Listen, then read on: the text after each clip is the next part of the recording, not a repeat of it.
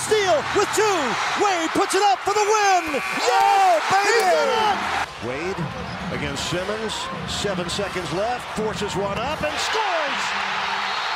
It was a tough shot. It was a great shot. The 13th pick in the 2019 NBA Draft.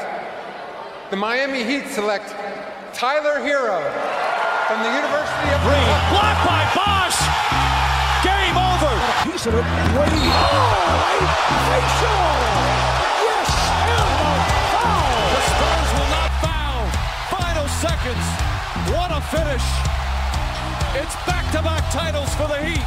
The 2013 NBA championship resides once again in Miami.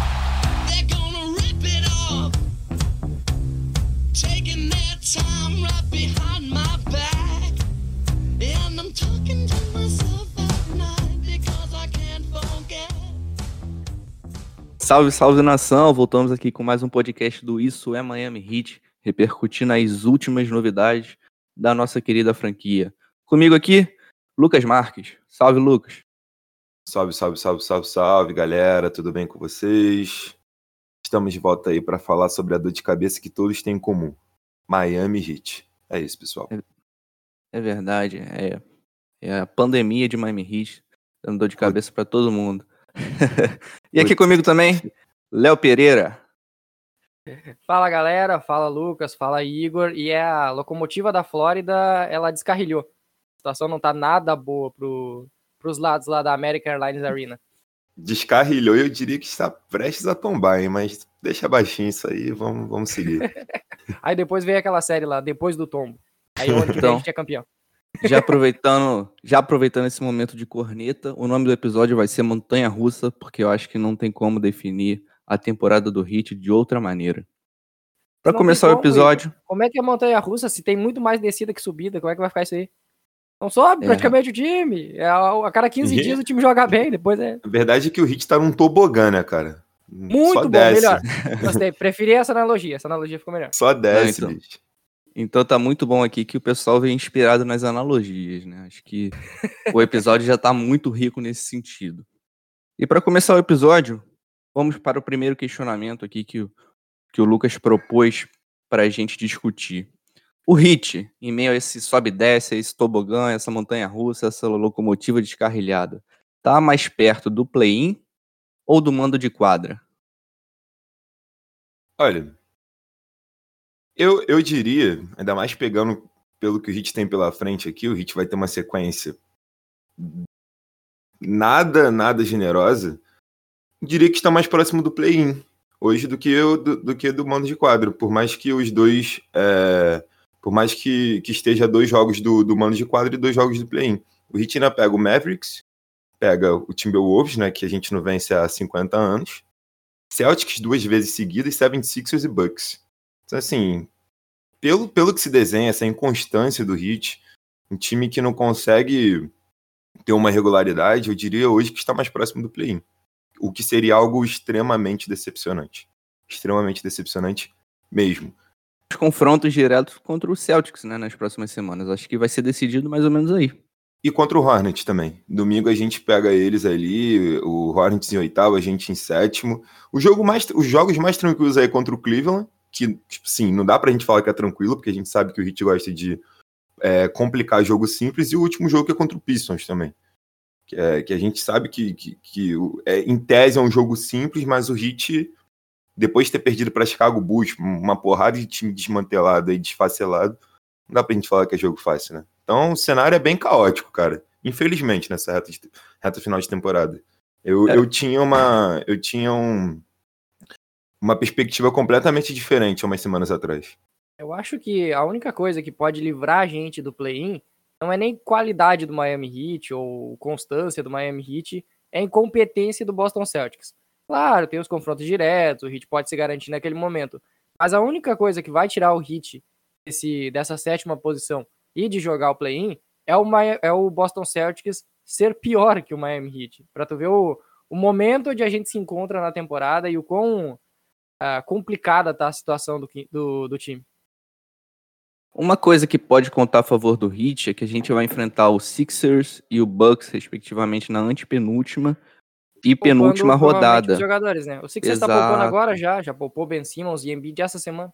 Exato, pode ser que Embiid não jogue, o jogo é em casa, o Bucks pode poupar um Antetokounmpo, enfim, o Heat pode contar com, com esse fator. Se bem que o Bucks, o Bucks enfrentando o Heat na penúltima rodada da temporada regular pode ser uma prévia de uma possível série de playoffs, dependendo dos resultados aqui dos jogos contra o Celtics. Então, talvez seja um igual o Indiana e Heat jogaram no- na bolha. Vocês lembram desse jogo? Era o Que o último Heat- jogo, foi todo, todo mundo de reserva. Na verdade, foram É, dois jo- tiveram foram dois, jogos dois, na mesma semana, né? É, o Heat e perdeu no os dois. primeiro, na- no primeiro o Heat deu a vida, jogou como se fosse uma série de playoffs, e no segundo poupou e acabou sendo até ultrapassado pelo Indiana para ficar com uma Isso, escolha melhor no quinta. draft. Isso. Subiu cinco escolhas ali, né? Se não me engano. É, pra pegar o Precious. Ah, que beleza. Nossa senhora. Calma, pessoal, calma, calma. calma. Acho que todo mundo aqui já tá sem paciência, né? Essa é, a verdade, verdade. Mas se bem que, pensa, pensa, a gente tá falando, ah, os times podem jogar sem poupando jogadores. O quanto que isso é positivo pro Miami Heat? Eu não acho que seja positivo, sinceramente, porque A gente Bom, perde bom, mais quando os caras estão desfalcados do que quando eles estão completos? vamos parar pra pensar. Reta final de temporada, sei lá, o último jogo dos caras, o penúltimo jogo. Se eles forem desfalcados, eles, os caras que entrarem ali, eles vão querer dar a vida pra ter minutos nos playoffs, cara. É a hora de, de, de, de ter- de ganhar espaço na rotação, sabe? De mostrar serviço. E os caras vão querer cair pra cima do Hit, cara. Essa é verdade. Os caras vão querer cair pra cima em detalhe. O Bucks e o Sixers, a diferença, a diferença aqui ainda pelo, nas três primeiras colocações também é muito pequena. Do Bucks pro, pro Nets são três jogos. Do Sixers pro Nets um jogo. Eu acho também que, que vão levar muito em consideração essas primeiras colocações. Então eu acho que, que, que, que vão jogar sério, ainda assim, na reta final. Porque assim, entre ficar em terceiro e ter o risco de pegar um Boston Celtics ou pegar um Miami Heat, que mesmo numa temporada abaixo, ainda são times que nos playoffs podem engrossar um pouco o caldo, eu acho que não vão querer arriscar, não. Eu não acho que o Bucks vai falar assim, ah, não, vamos pegar o Heat aqui, o Celtics está tudo bem, a gente tem um risco de cair na primeira rodada. E pro Sixers a mesma coisa. O Nets eu já acho que tá num cenário um pouco mais tranquilo, mas a diferença é- é pequena entre os três. Então não sei se vai ser assim só um, um amistoso, sabe? Ali na reta final de temporada. Eu acho que tem valor pros dois times. Para essas equipes, o bom seria ficar em primeiro, né? Porque estar em primeiro garante que tu não vai enfrentar esses o Celtics, o Heat, o Hawks e o Knicks, que ainda tem chance de play-in. Ah, tu vai enfrentar ou o Hornets, ou o Pacers, ou o Wizards, que tendo uma arrancada boa, mas vai pegar um time de menor qualidade, um time que tá abaixo dessa prateleira de essa prateleira da, de intermédio aí do, da Conferência Leste. E vou te falar, é, não querendo fazer analogia com o futebol, mas já fazendo, é, essa parte aqui dos playoffs, eu não diria nem tanto do Knicks, porque foi o que eu tava falando aqui em off com, com o Igor antes de começar o episódio. O Knicks tá jogando um basquete muito redondinho, até o mesmo Hawks. Eles estão jogando um basquete um pouco mais redondo do que os outros times. Mas, cara, que disputa bizonha pra não pegar esse mano de quadro também. Tá que nem o Campeonato Brasileiro ano passado, ninguém queria ganhar o título. Tá um negócio bizarro mesmo, principalmente ali naquela parte entre Hornets Heat e Celtics. Os caras estão brigando é por play-in, cara. Então parece assim, ah não, o esforço aqui é pra gente ir pro play-in, não é pra gente pegar um mano de quadro. Tá um negócio bem, bem bizarro mesmo. Ah, já teve jogos aí recentemente onde o Heat pegou o Atlanta Hawks sem o Trey Young e o Clint Capela e perdeu o jogo. Esse é o nível do esforço para jogar o play-in que a gente tá falando aqui. Não é apenas perder pro Nets, perder pro Sixers, pro Bucks, que seria algo normal pro, pros times do topo da, do Oeste também. Aceitável. A questão é perder para times que estão na mesma prateleira que tu, quase na mesma posição, quase com o mesmo recorde de vitórias, e tu perder para eles sem os dois principais jogadores da equipe, ou sem dois dos principais jogadores da equipe. É esse o nível de esforço que Heat, Celtics e Hornets estão fazendo. O Heat tem sido consistentemente consistente. Essas fo- foram as palavras do Jimmy Butler após a derrota para o Hawks.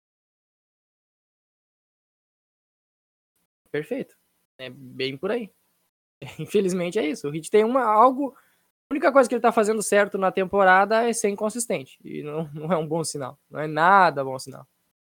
Não mesmo, que a gente pega uma série de sete jogos, se você não for consistente, você tá fora. Tá fora, talvez antes até dos sete jogos. jogando o que tá jogando, Pois bem é. provável. A gente não sabe se o Oladipo volta, ninguém fala nada do Oladipo, não dá pra ter noção do quão profundo vai ser esse, esse plantel aí no, na, na pós-temporada. Então, assim, o, que, é, o último episódio, eu vim aqui com uma perspectiva muito mais positiva. Vim até com um discurso de, de, de não tratar como terra arrasada, porque o nosso time tem isso, nosso time tem aquilo, o Oladipo não estava machucado ainda, que é um ponto muito importante. E por ironia do destino, o Kelly Olynyk tá comendo a bola lá em Houston, comendo a bola, assim, claro que é um cenário completamente diferente, é um time que ele tá tendo muito mais espaço, ele é praticamente a estrela do time no momento com as contusões por lá.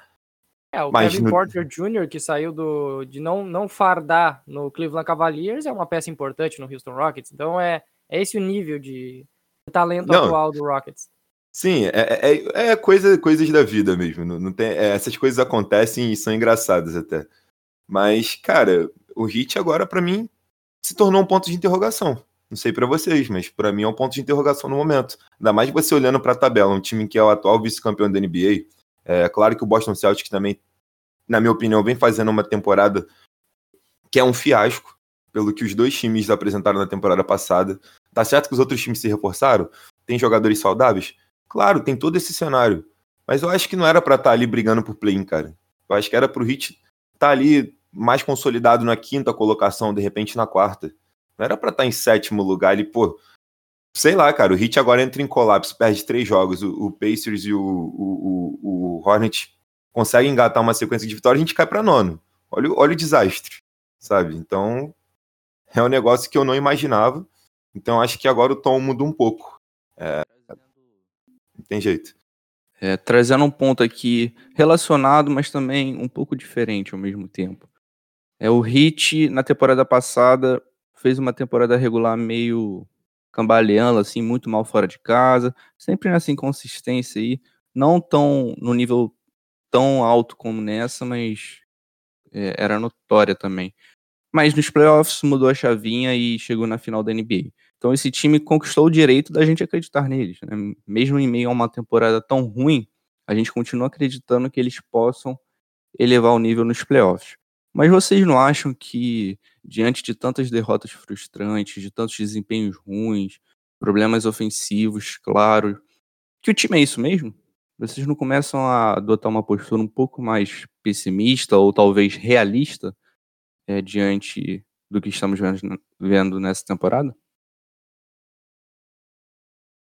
Olha, eu, eu acho que no início da temporada, com aquele início meio conturbado, a gente tinha uma desculpa, né? Algumas desculpas.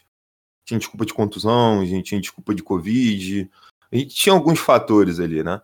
Agora, assim, tá, a gente não tem um Ladipo, vira e mexe um jogador fica fora aqui, um jogo ali, um jogo ali. Mas, cara, agora a gente não tem mais desculpas, já foram 63 jogos, a gente tá nove jogos da temporada acabar. Eu acho que a gente teve mais do que tempo pro, pro time acertar, pro time engrenar. Eu acho também que a gente teve espaço para os posters também poder corrigir algumas coisas. Eu acho que os posters também ficou devendo um pouquinho durante a temporada. Eu acho que não foi só o- o- os jogadores, acho que é um conjunto. E, cara, foi o que você falou, Igor. Eles, eles, eles criaram, é, eles ganharam a confiança da torcida e cresceram no momento certo na temporada passada. Se tiveram alguns momentos de altos e baixos na temporada regular, nos playoffs o time mostrou que, que não pipoca. Na hora do vamos ver, os caras os caras vão pra cima, os caras os caras não, não amarelam. Então, assim, eu ainda tenho uma ponta de esperança que nos playoffs vão virar a chave e isso vai acontecer. Mas se a gente for falar só de temporada regular, na minha opinião, é decepcionante. 63 jogos é decepcionante. É que o Heat tem problemas que parecem ah, impossíveis de corrigir nesse momento. O, o ataque do Miami Heat, ele não é que ele é uma incógnita. Ele é horroroso. Ele não faz o menor sentido em diversos momentos da partida. Quando o, o Heat precisa ganhar um jogo, eh, precisa fazer cestas sendo bem marcado no final da partida, no clutch time, o time simplesmente não consegue fazer nada na parte ofensiva do jogo a defesa continua sendo um, um ponto alto, porque ela continua salvando esse time de perder todos os jogos da temporada. É, eu, é difícil falar, mas o Heat, se não tivesse, sei lá, o, Banadebaio e o Jimmy Butler, um ou outro se lesionassem com mais frequência, o Heat tinha o pior ataque da, da temporada. Porque é muito disfuncional o ataque. Isso parte desde característica dos jogadores até um, um esquema do Spolstra que funcionava na temporada passada e ficou fácil de marcar. O jogo de handoff, o jogo pro, pro Banadebaio ser mais efetivo, pro Jimmy Butler atacando a cesta. Aí, um time que tem praticamente só essas três jogadas, e o Dakar Robinson arremessando de três, ele fica deficiente quando, quando as defesas já sabem o que ele vai fazer. O, no final do jogo, tem dobra no Jimmy Butler, e aí não tem ninguém para largar a bola. O Banadebaio tem uma, um jogo, um único jogo onde ele foi clutch. Foi contra o Brooklyn Nets. O único jogo que ele mata a bola, que o game winner. De resto, o Banadebaio é ridículo no clutch time. Esses dias contra o Bulls, num jogo acho que até o Heat venceu, o, o Banadebaio ele conseguiu cometer uma falta para três pontos no Kobe White e depois ter uma, uma violação de meia quadra, né? Onde ele ficou mais tempo, não conseguiu passar a bola pro, pro Heat, que era só sofrer a falta. Ou seja, o, não, não funciona o ataque do Heat no, nos momentos finais. E aí tu precisa do Jimmy Butler funcionando ao máximo, sendo que nem sempre o Jimmy Butler com dois marcando ele vai render. E aí tu olha pro time, tu olha para as características dos jogadores e tu pensa, o que, que isso aqui pode resolver? Quem é que tem no banco que pode entrar e mudar esse time? Ou quem é que pode chamar responsabilidade e vencer um jogo? Eu não vejo esse jogador nesse momento, com a exceção do Jimmy Butler. E aí é que tá o problema. Se tu não consegue notar, não ter essa esperança de que um jogador possa render e decidir para ti ou mudar uh, o, o, patamar do teu time, é muito difícil que ele vá crescer nos playoffs. Eu acho que o problema do Ben no clutch time tá mais associado a cuidar da bola do que qualquer outra coisa. Né? Em muitos momentos ele comete o turnover. Acho que não chega nem é a arremessar um, a bola. É um imã né? de turnover. É um imã de turnover o Banadebaio. Se atrapalha com a bola, às vezes vai atacar um jogador mais alto que ele, acaba perdendo. Até um jogador mais baixo, às vezes. O Banademaio, eu não, eu não sei o que aconteceu com, com o Adebayo, sinceramente, porque ele cuidava bem da bola ano passado, ele não tinha essa deficiência. Aí esse ano ele tá, é o principal problema dele, os turnovers. Vou até pesquisar a estatística de turnovers do, do Ban Ban. Pois é. E já que estamos falando de Ben e rolou uma corneta ao nosso querido Prestes Atua anteriormente nesse podcast, que tal falarmos do nosso querido Dwayne Dedmon, que caiu como uma luva nesse time, vindo da segunda unidade, já teve ótimas partidas. O que vocês têm achado dele e como vocês projetam essa consolidação dele na rotação? Era um cara que a gente não tava dando muita coisa, de... né? Posso é. passar o número de turnovers rapidinho? Passa, passa sim. O Banadebaio tem 2.7 turnovers por jogo no Miami Heat. Então, ele é o líder do time nessa estatística. O segundo é o Jimmy Butler, que fica muito mais com a bola que ele e tem menos turnovers. 2.7 é bastante coisa. Dependendo ainda do momento da partida, se torna algo ainda mais catastrófico também. O Ben tem dado os vacilos, né, cara? O, Ben também é um, é um, dos retratos um pouco dessa inconsistência do Hit. Ele faz jogos muito bons, muito acima, jogos que justificam o que ele recebe, fazem outros jogos e faz outros jogos também que nossa senhora, cara, é um cara irreconhecível às vezes. Aí tem jogo Às que vezes- ele nem tenta, ele nem arrisca. Teve jogo de seis arremessos dele, sete arremessos, ele nem tenta. Ele não não ataca o adversário, ele Isso esquece, existe. tipo, ele, se so- ele some do jogo. Pra mim, o problema maior do Banadebaio é esse. Ele parece que às vezes ele, ele desliga, ele tá totalmente fora da partida e ele nem tenta. Se for o Jimmy Butler, o, o mais o pior Jimmy Butler que teve no Miami Heat nessas duas temporadas, ele sempre tentou, ele sempre pegou a bola e tentou decidir. Pode não ter tido alguns grandes momentos, como ah, os, onde decidia ir para a bola de três no clutch time, mas isso é, isso é detalhe. O problema é um jogador, um All-Star, um cara que ganha um salário máximo, sumir da partida. Abandonar e nem tentar atacar o adversário. Cara, eu acho que assim, um jogador do patamar do Ben, com a importância que ele tem, o que ele representa, irmão, no jogo ruim do cara, o cara tem que arremessar pelo menos umas 10 bolas, na minha opinião. O cara tem que ir pra cima, o cara tem que tentar. Cara, e, e todo mundo sabe co- como é o jogo do Ben quando ele ataca, quando ele ataca a cesta. Se ele usasse esse jogo sempre de maneira regular, o Ben seria cara até pra passar de mais de 20 pontos por jogo, porque quando ele não vai pra cesta, ele sofre a falta. Então, assim, tem coisas que eu realmente não consigo entender. Eu acho que foi o que o Léo falou. Tem jogos que o cara, tem jogos que o cara simplesmente some.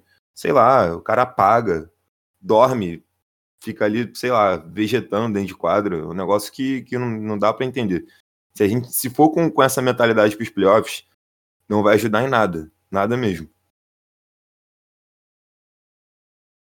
O Adebayo, ele tem um aproveitamento de 56% nos arremessos de quadra e deixa eu pegar o de free throw aqui, ele tem 80% no lance livre. Ou seja, tu, se ele atacasse, ele ia conseguir ou a falta ou uma pontuação garantida, que é algo que ele consegue com frequência. Ou seja, é mais por uh, confiança ou por personalidade que ele não ataca, porque as estatísticas mostram que quando ele vai, quando ele ataca a cesta, quando ele pontua perto do garrafão, ele tem uma porcentagem alta de arremessos. Ou seja, ele faria um bom número de pontos. A questão é essa: é confiança e não não desistir rapidamente com uma marcação forte em cima. Muito bom esse do. Dedmon. É verdade, o assunto era do Dedmon. O assunto era do Dedmon, é bom lembrar. Vamos, vamos lá então. Confesso o... que eu não sei como a gente caiu no Ben, cara. Começou falando do Dedmon, daqui a pouco a gente tá ah, aqui é descascando o Ben. Eu fiz a stat do, do turnover, lembra? Que era atrasada do, do momento anterior. Por isso que a gente voltou pro Bana Debate. Falei, a gente tá aqui falando do, do, Ben, já tem 50 minutos e o, o Dedmon da massa, nada, né? Eu gosto bastante do Dedmon. É, a gente nunca precisou tanto de um pivô que nem precisa agora. Pivô protetor de ar, um pivô que vai brigar por rebotes. E o Dedmon é isso. E ele tirou os minutos do. Em poucas semanas, ele tá duas semanas e meia no hit. Ele tirou os minutos do Precious Ativa e ele tirou os minutos do Nemanja Bielissa. Ou seja, ele tá se mostrando o backup aceitável, um, backup de boa qualidade para o Banadebaio. Para mim, eu sigo afirmando, para mim, deveriam jogar juntos. Porque o Banadebaio é jogador de posição 4. É que aí tem a questão do espaçamento. O, Dedmon até tem um arremesso de fora, mas ele nem tenta no Miami Heat por enquanto. Se ele tentou uma cesta de fora, foi muito. Uh, mas o aproveitamento dele tá muito bom. Tanto dentro do garrafão, quanto no lance livre. Porque no lance livre ele tem 88% de acerto no lance livre.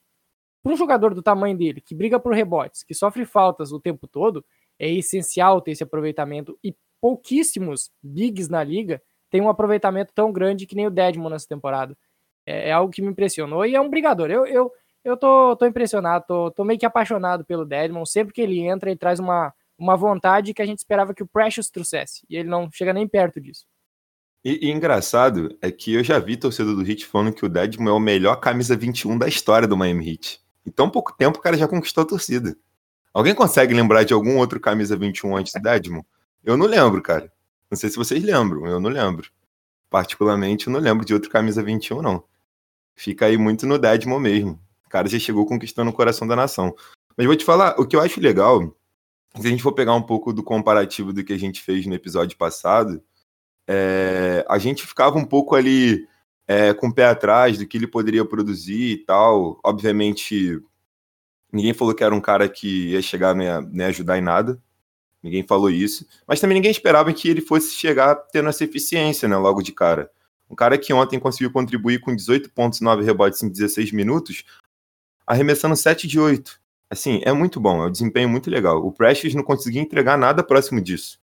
E o Dedmon vem numa crescente. Ele, ele vem mantendo esse ritmo.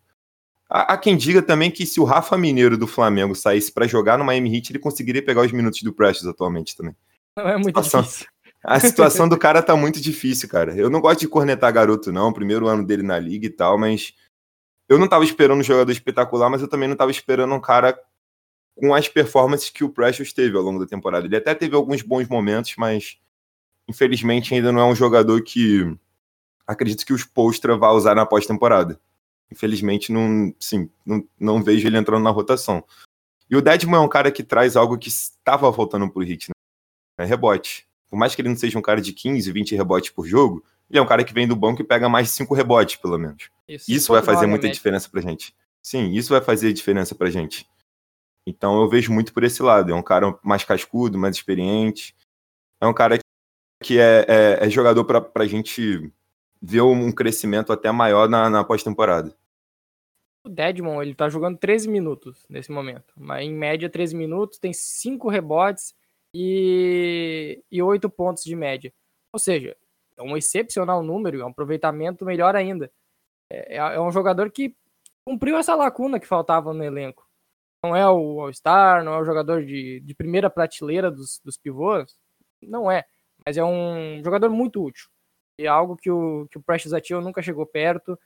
E já dá para dizer, eu acho, acho que com essa chegada do Deadmon e como ele encaixou, a gente pode afirmar que a escolha no Precious não, não foi a, a melhor. O, não, ele não é um bust, ele não é. Não dá para cravar já que tá fora da NBA daqui a três anos.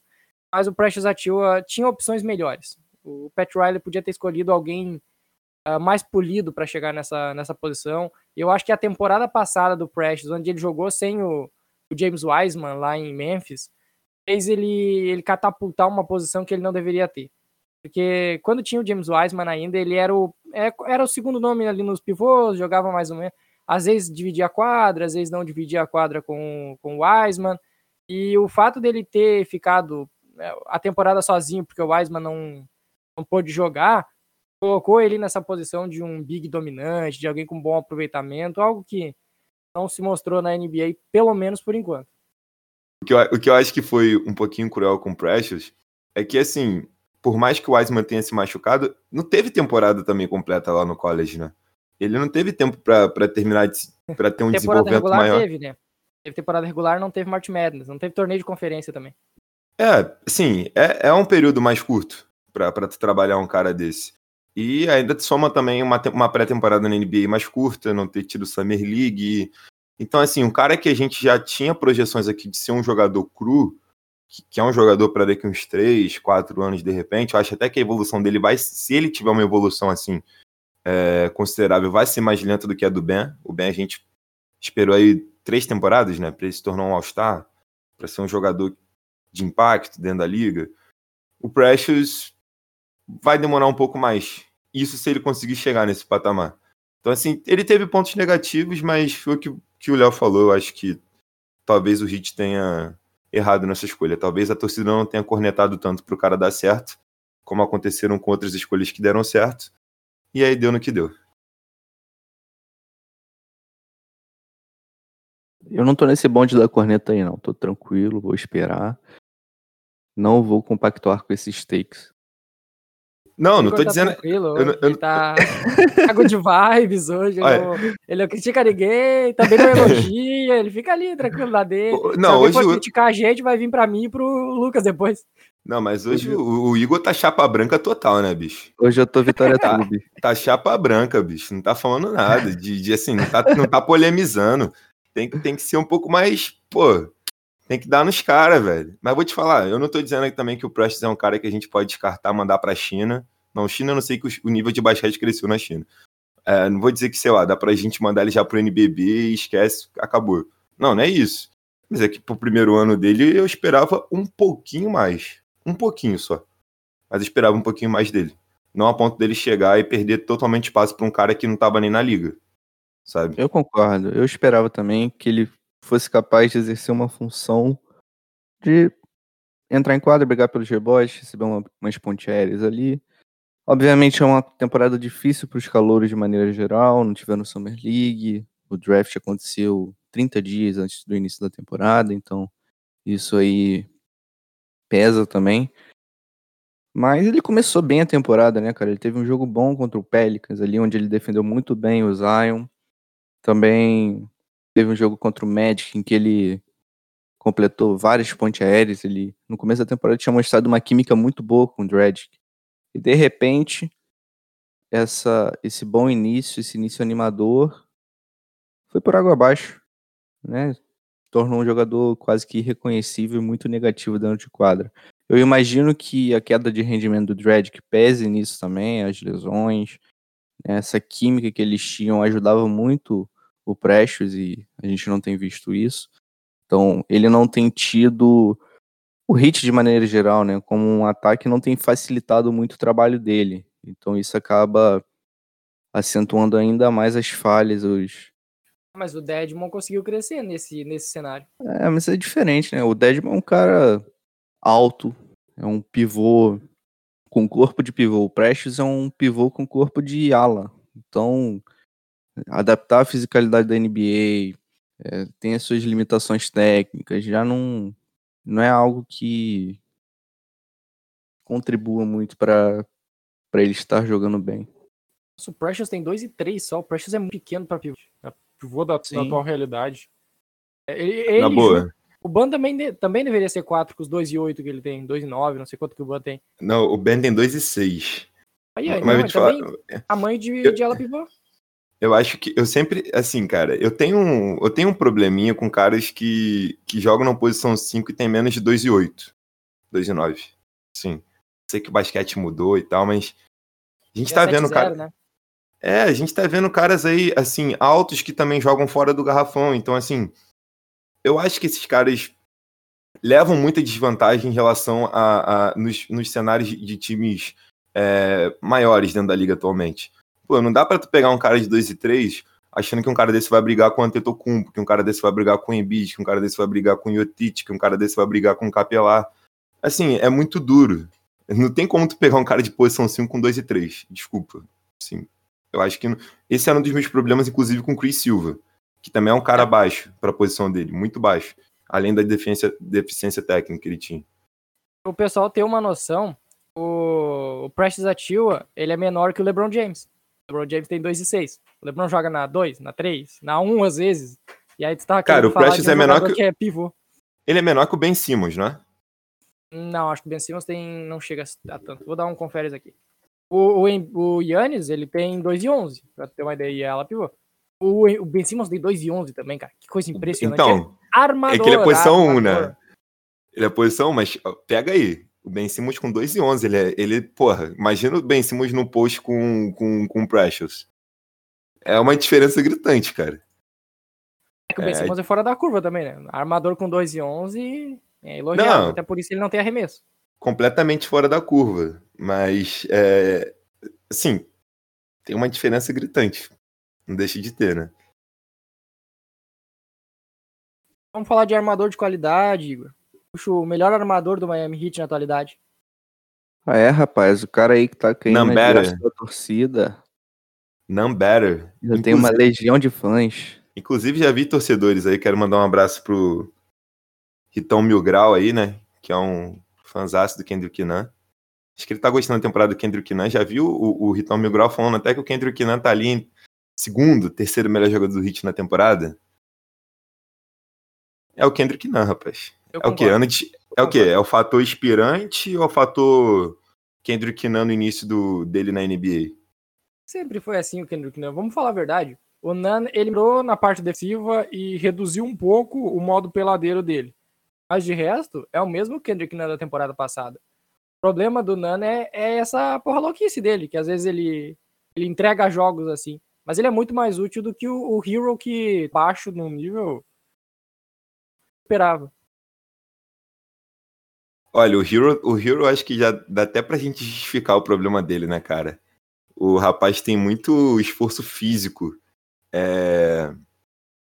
fo- Esforço físico em casa e tal. Então, então eu, acho, eu, acho que acaba, eu acho que acaba prejudicando um pouco. Eu céu. achei que ele via, não, o cara é esforçado, o cara tenta. Não, muito bom. Não, deixa de ser ali- verdade. Não deixa de ser verdade. O cara Eu- tem um, es- um esforço que, que eu acabo. Cara, eu vejo o Hero às vezes muito sem energia, cara. Parece que tem alguma coisa sugando ele, O sabe? que, que será que é, né? Mano.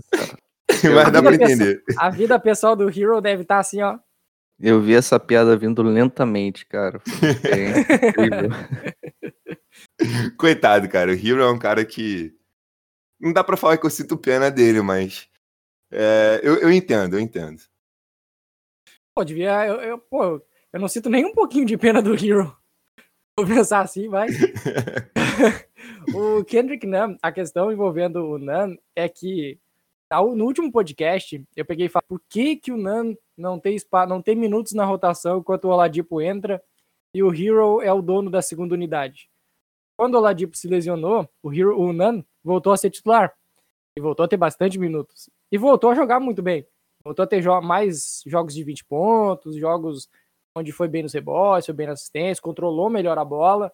E o Oladipo vai voltar e o Nan vai parar de jogar de novo. Não faz o menor sentido essa parte. Por que, que o Nan tem tão pouco espaço no hit? Isso se o Oladipo voltar, né? Porque ninguém sabe. É é um mistério que fazem ali em torno da situação do Oladipo, que ninguém acho que o sabe. Oladipo foi contratado para ser Coach. assistente coach ali. É. aí entrou, é que tá esperando, já tá fazendo a transição com o Donis Haslem ali, o jogador que é treinador ao mesmo tempo. Então o Oladipo chegou para isso. Não, é, é que hoje existe uma cota de, de daquele coach motivacional ali no, na comissão técnica. Eu acho que ele vai assumir. Se você pegar as publicações do, do Oladipo no Instagram, é só palavra de incentivo, sabe? Coisas que tocam lá na alma mesmo. Então acho que ele tá, já tá fazendo a transição para assumir essa função. E, cara, a gente perdeu a tier, né? Perdemos, infelizmente, a tier leader, o Myers Leonard, e agora a gente conseguiu o coach motivacional, Victor Oladipo. Olha, por enquanto não tá dando certo, né? Mas, rapaz, o Kendrick Nunn é um cara que a gente sempre soube da qualidade dele, desde o início da temporada passada. É, depois pare- parecia a Coca-Cola de 3 litros, que acabou o gás ali do meio pro final da temporada. Infelizmente ele não conseguiu render mais a mesma coisa. Mas, cara, acho que é muito bom esse crescimento dele nessa reta final. Resta saber se o Oladipo voltar, se o Kendrick não vai continuar na rotação. Que é aí que tá o problema mesmo, aí que tá o X da questão. Porque com o que o Kendrick Nunn tá jogando hoje, ele não pode ser. Da... Ele, ele tá na frente do Hero e ele tá na frente do Dragic. E olha que eu amo o Dragic, mas entre esses três, quem tá jogando mais é o Kendrick Nunn. Na, numa corrida entre, entre esses três, quem sai na frente é o Kendrick Nunn. Então resta saber se o Spolstro vai manter ele na rotação. Não vai fazer sentido nenhum se ele tirar, pelo que o Nunn tem, tem jogado e que os outros jogadores estão jogando. E uma pena que eu queria fazer uma ressalva pro Hero. O Ladipo chegou, acho que o Léo até comentou sobre isso. O Hero vinha, num- vinha numa sequência boa, bem consistente, arremessando bem também, e de repente acabou o gás. É outra coisa que não dá pra entender. O Oladipo tem que chegar no ouvido dele e lembrar que ele é jogador de basquete ainda. Lembrar que o pro Hero que, ó, jogador de basquete, filho. Eu sei que a tua, a tua vida pessoal deve estar muito boa, mas lembra, tem que jogar uma bolinha também um pouquinho. Não esquece dessa parte. Olha, eu vou ser um pouquinho polêmico aqui, mas pra mim, quem deveria perder espaço na rotação nesse momento é o Goran Dragic. Com a volta do Ladipo, óbvio. Porque a queda do Dragic foi absurda nessa temporada. E ele não agrega praticamente nada que os outros jogadores não agreguem, tirando a melhor controle de jogo, que também não é algo que está sendo excepcional para ele, porque a bola fica na mão do Jimmy Butler 90% do tempo. Então, para mim, entre esses quatro nomes, Oladipo, Nunn, Hero e Dragic, eu tiraria minutos do Dragic. Cara, e é um pouco triste falar isso, porque eu gosto muito do Dragic. Ele é um cara que representa muito no Miami Heat, tá aí já na franquia há seis anos. Mas a queda dele de uma temporada para outra, eu não sei, eu acho que, a- que as lesões também contribuíram um pouco para isso, mas é uma queda muito grande, né? E assim, se a gente for pegar o, o Dragic, tem tido um volume menor, mas assim, diferença de desempenho dele de arremesso é bem parecido em relação à temporada passada, não caiu tanto assim. Ele é um cara que continua arremessando ali perto dos 44%, e para três ele chega próximo aos 36%. Então, assim, é, é um negócio que não dá para explicar, né? É um cara que parece que ele perdeu um pouco da funcionalidade dele dentro do, dentro do, do roster. Então, eu espero que ele consiga recuperar isso, porque na pós-temporada ele vai ser um cara muito necessário. Mas é, eu, particularmente, por gostar muito do Dragic, eu fico decepcionado. Não só pelo que ele vem trazendo pro time, que é quase nada, mas por ele mesmo. Ele é um cara que eu gosto muito, cara. Eu tenho uma admiração muito grande por ele. Então, torço muito para que ele consiga recuperar isso aí. Nesse momento conturbado, ataque do Heat seria a oportunidade perfeita pro, pro Spolstra colocar a bola mais na mão do Dragic. Porque se tem algo que o Dragic ele, ele é perfeito, ele funciona muito bem, é nesse controle de bola como armador. Porque ele vai ele vai colocar os jogadores, ele vai inserir todo mundo, ele vai distribuir bem a bola, ele vai distribuir umas pontes aéreas lá uma vez que outra, e ele ainda tem uma velocidade para atacar a cesta na infiltração. Então, quem sabe o, o problema do Dragic não é apenas o Dragic, é o exposto a ter tirado qualquer valor que ele tinha pro, pro ataque, pro desenvolvimento do ataque, que ficou mais centralizado, obviamente, em três jogadores, né? No caso, é o, é o Jimmy Butler, que tá sempre com a bola, o Bana Adebayo para atacar a cesta e o Duncan Robinson para arremessar de três. Com exceção desses três nomes, o restante eles sofrem de lapsos porque o ataque não é projetado para eles. Eu acho que o Dragic foi o que mais sofreu com essa essa mudança ah, obrigada, né, por causa que as defesas melhoraram no do ataque do Miami Heat. E o Dragic faz aniversário daqui uma semaninha, hein? vai fazer 35 anos, então espero que essa seja a chavinha aí pra, pra que ele consiga dar a volta por cima, né? Sabe 35 dizer anos. se a esposa dele tá grávida? Rapaz, não sei Porque dizer. Essa é, É, a mágica, ele, tem, né? ele tem essa mágica também, ele é o Everton Ribeiro da NBA, Não só sei, rende quando, só rende quando é pai, só rende padrão quando é pai. NBA. Rapaz, Quem não lembra daquela arrancada do, do Van Vliet no, dois anos atrás?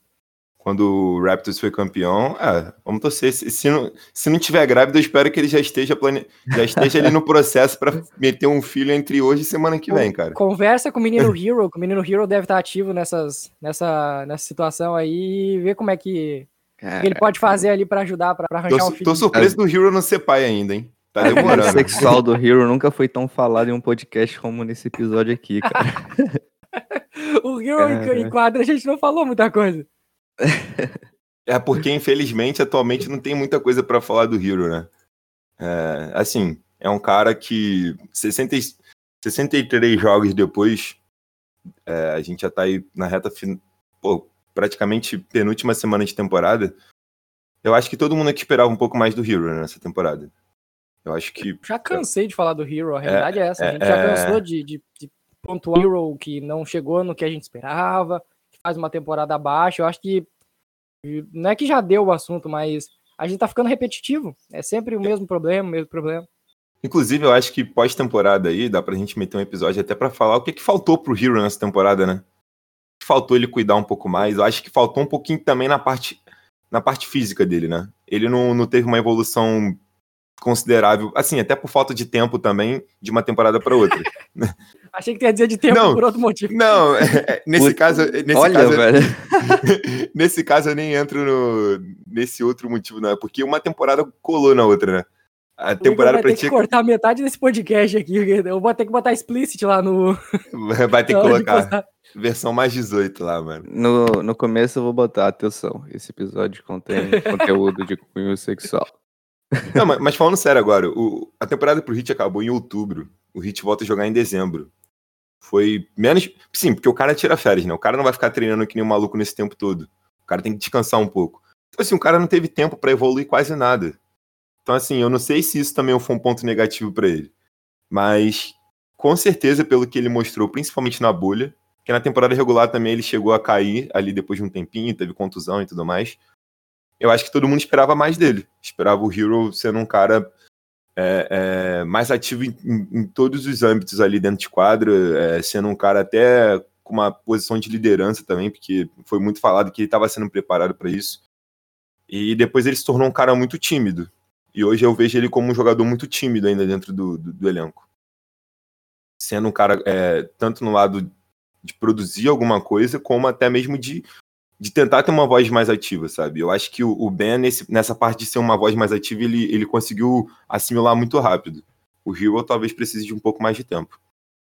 No ano passado, algo que surpreendia no Hero era que ele tinha a confiança de um All-Star, de alguém que já foi campeão, de alguém que já tinha 30 anos de idade, ele pegava a bola no clutch time, arremessava de três sem medo e matava a bola em boa parte do tempo. Agora, o Hero não encosta na bola no quarto quarto praticamente. Pouquíssimas vezes a gente vê o Hero sendo útil nos momentos decisivos do, do Miami Heat. E pra gente, pra mim pelo menos, o Hero fecharia o, o quinteto quando fosse quando tivesse o jogo apertado.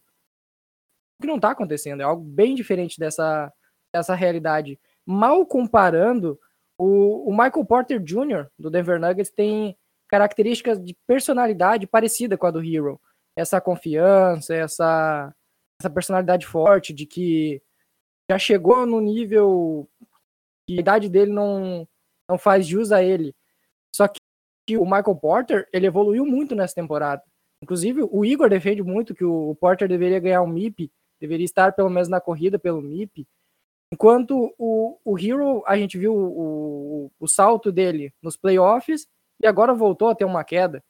Parece que ele não, não se sentiu confortável com alguma, algum estilo de jogo do Hit, ou com a função dele na equipe, ou mesmo com, com a própria evolução, alguma coisa assim.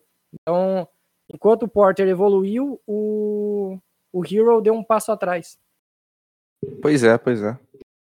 O Hero também teve uma temporada conturbada, né? Começou como titular, ele acreditava que já tinha desenvolvido seu basquete ao ponto de assumir essa função mais como um armador, um playmaker, um cara que dita o ritmo do jogo.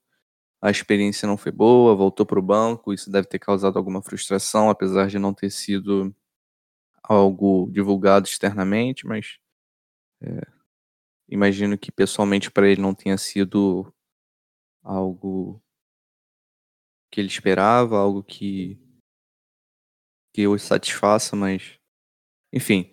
Mudando um pouquinho a chavinha aqui, a gente já falou da vida sexual do Hero, já falou do Hero dentro de quadra. É...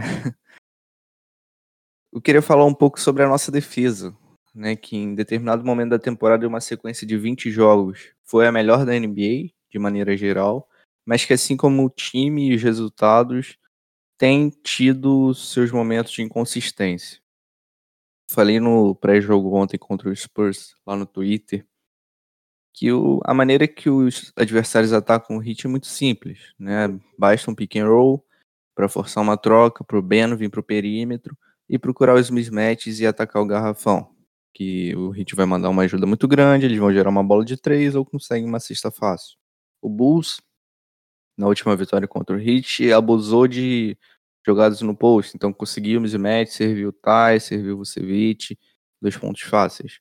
É, queria saber o que, que vocês avaliam em relação a isso, é, se isso preocupa, ou se é algo muito específico do adversário que a gente está enfrentando, o que, que vocês acham? Ou se é uma questão de esforço também, né? Porque defesa e esforço está muito relacionado. Que, que vocês acham aí? Eu não tenho uma opinião formada tanto assim, porque para mim o, o Hit às vezes ele ele exagera nessa defesa de dobra. Às vezes é, é um esforço em momentos que não precisa ser esforçado, sabe? Se o time uh, marcasse uma zoninha ali, uma marcação mais simples individual, talvez o time não chegasse tão morto e seja tão jantado nos minutos finais. Porque é uma temporada pesada.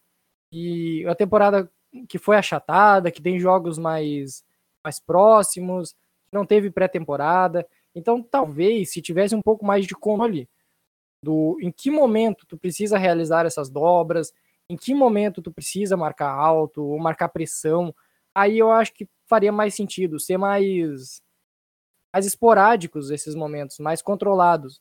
Parece que o Hit, mesmo ganhando de 15 pontos, ele tá querendo marcar, fazer dobra, e aí o, o, o time adversário consegue uma cesta de três, já volta pro jogo, aí vai para um ataque, o, o Hit não consegue render, e aí o time adversário começa a, a crescer na parte. Parece que o, o Hit deveria dosar melhor isso, saber controlar melhor esses momentos para não, não cansar tanto, não, não se esforçar em excesso. Eu acho que tem muita questão do pace mesmo. O Hit às vezes não, o Hit precisa controlar um pouco melhor as ações no ataque para sofrer menos na defesa. E é isso que está faltando um pouco. O Hit no ataque precisa se reinventar. Eu nem acho que o problema defensivo seja assim tão absurdo. Eu acho que se conseguir começar a dosar um pouco mais isso, se tornar um time mais equilibrado, as coisas vão fluir melhor. Tá faltando isso. E a nove jogos da temporada acabar, isso preocupa. Preocupa sim, preocupa bastante. Porque a gente não tem tanto tempo mais para fazer ajustes, para corrigir tanta coisa. Até porque a gente tem que jogar para valer daqui para frente. Se a gente for tirar os próximos nove jogos para ajustar, a gente fica fora dos playoffs. Então, é um ponto que eu vejo muitos torcedores criticando. E eu acho que passa muito pelo Spostra. Spostra é um cara que é muito elogiado, é um cara que, na minha opinião, é tá entre os, os três melhores técnicos da liga. Não sei nessa temporada, mas se a gente for avaliar no, no geral. E eu acho que ele ficou devendo um pouco nisso. Ele muitas vezes perdeu a mão na rotação, demorou a, a, a, a descobrir os lineups certos. O Igor, o Igor tem aí uns dados aí de quantos lineups diferentes a gente teve iniciais durante a temporada. Deve ser um recorde da NBA. A gente uhum. deve ter tido mais de 875. Ah. a, gente, teve muita coisa. Eu peguei a piada. Mas a gente teve bastante coisa. Então, assim, acho que o Spostra ficou um pouquinho perdido também ao longo da temporada e não tem como isso não, não refletir no que a gente vai produzir no ataque e na defesa. No ataque, então, acho que a gente está até mais destoa até mais da defesa. A defesa do Heat já tem uma filosofia, Sim, tem uma concordo. cultura. Concordo. Mas o A def- ataque, defesa é o que salva o Miami Heat. É essa. se não tivesse defesa, eu acho que a gente estaria certamente fora aí dos oito primeiros. Seria um cenário muito mais caótico do que já é. E ofensivamente, cara, não dá nem pra falar que a gente não tem jogadores pra produzir ofensivamente, que a gente tem. A gente tem sim. A gente tá sem o Ladipo agora? Tá. Mas a gente ainda tem o Ben, que é um cara que tem quase 20 pontos de média. A gente tem o Jimmy Butler de 20 pontos de média.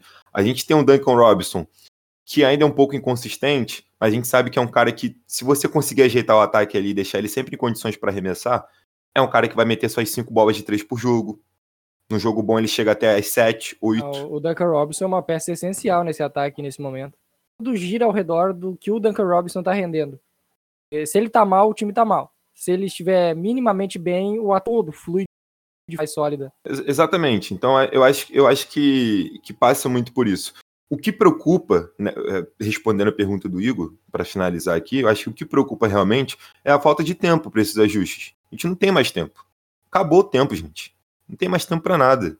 A gente tem que jogar para valer agora, tentar jogar o melhor basquete possível, tentar defender da melhor maneira possível e tentar ser minimamente mais organizado no ataque para a gente conseguir para os playoffs, cara. Porque se a gente continuar nessa, nesse corpo mole que tem tido aí, nessa inconsistência, eu nem quero, eu não quero nem falar nada mais pra, pra não trazer azar aqui, porque, porra, pelo amor de Deus. É isso, então acho que a gente pode fechar o episódio, né? Falamos a beça. É isso, algum destaque final para essa para esses próximos 15 dias aí, para esses próximos nove jogos. É, eu só sigo afirmando. Put some respect on Keenan. Ah, o Kendrick Nunn tem que jogar. Só isso. Tá, então a fanbase do Kendrick Nunn tá representada aqui. Lucão, um recado final? O recado final é, cara, espero muito que daqui a duas semanas o Heat esteja classificado sem precisar de play-in. É isso que eu espero. Qualquer coisa diferente disso, pra mim, vai Salva ser. nós, Boston Celtics. Salva nós, Boston Celtics. É, é assim. eu, eu, eu, tô, eu tô mais pessimista do que no último episódio, confesso. Não queria passar isso pra galera que vai ouvir, não, mas. Tô mais pessimista do que otimista. É mas isso. sigo acreditando, sigo acreditando. Assim como o Miami Heat, esse podcast é uma montanha russa de emoções. É, então, fica por aqui mais um episódio do Isso é Miami Heat. Obrigado a você que escutou aí até o final, que sempre nos dá a sua audiência e sua interação, especialmente lá no Twitter. Se você está escutando aí no Apple Podcast, deixa sua avaliação, é sempre de grande valia. E é isso, tamo junto. Valeu, galera. Um abraço. Isso é Valeu. Miami Heat. Abraço.